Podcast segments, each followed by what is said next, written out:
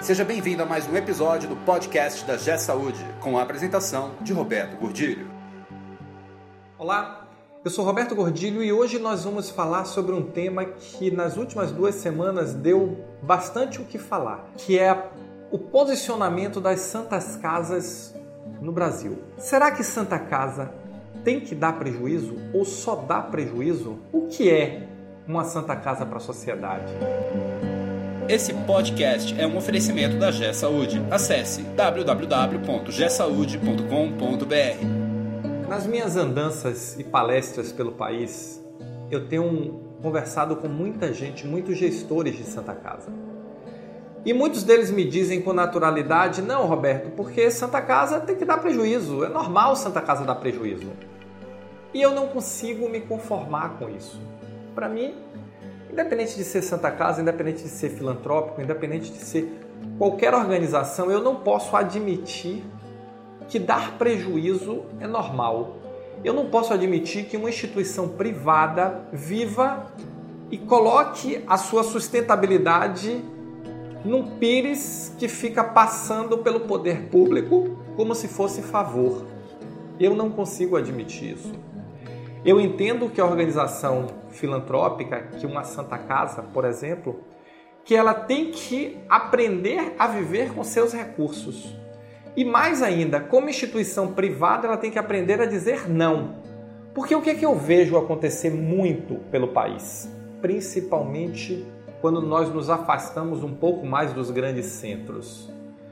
É que a instituição filantrópica, em geral uma Santa Casa, que é o que sustenta a saúde do país, é tratada como se público fosse sem o bônus do público, só com o ônus do público. Por quê? Porque todo mundo diz o seguinte: nós temos que atender tudo que chega. E é verdade. Mas nós temos que cobrar tudo que atendemos. Essa parte ninguém fala. Então é feita uma contratualização em que o Estado diz ou a prefeitura que eu tenho que atender uma quantidade X de procedimentos, sobre aquilo me paga, mas manda uma quantidade de atendimentos, um volume de atendimentos muito superior ao que foi contratualizado e o que eu estou recebendo, que já é com uma tabela extremamente desatualizada. Como é que pode haver sustentabilidade nesse negócio? Ah, Roberto, mas existe muita ineficiência? Existe. Existe um espaço grande para melhorar? Existe. Isso é fato. Isso é fato e eu não canso de falar. A ineficiência existe, precisa ser melhorada, os processos de gestão precisam ser melhor trabalhados. Mas nenhum processo de gestão vai resolver o problema de eu ser contratado para fazer X, receber X e atender duas vezes X, três vezes X e não cobrar por isso. Isso não é filantropia, isso é gratuidade é diferente. Filantropia é algo que eu recebo para fazer com uma tabela desatualizada, que é a tabela SUS, mas eu recebo. Gratuidade é tudo aquilo que está entre a diferença do que eu fui contratado para fazer e o que eu efetivamente fiz e não tem ninguém me pagando. Então, nós temos que trabalhar o problema de eficiência? Temos, com certeza. Mas nós temos também que atacar o problema do financiamento. E não só sobre a ótica de dizer a tabela SUS está desatualizada, tem que atualizar, esse problema passou. Esse 50, 55, 60% de diferença entre o que deveria ser e o que é, já morreu, nunca mais vai recuperar. Então a gente vai ter que viver daqui para frente com o que tem. Isso é fato.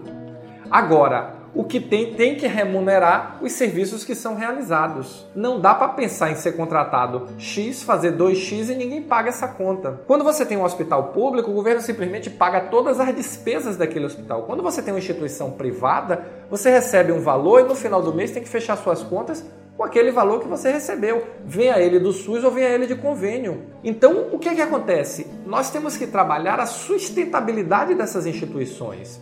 E a sustentabilidade é o que? Fazer um trabalho interno para aumentar a eficiência, para reduzir desperdício, para melhorar de uma forma geral os processos de trabalho, melhorar nossos contratos. Sim, precisamos fazer isso. Mas nós precisamos também começar a medir o que nós somos contratados para fazer, o que nós estamos fazendo e apresentar para o poder público, para o secretário de Estado, para o prefeito, a conta profissional, dizendo: secretário, eu fui contratado para fazer X Fiz 2x, tem uma diferença aqui a pagar.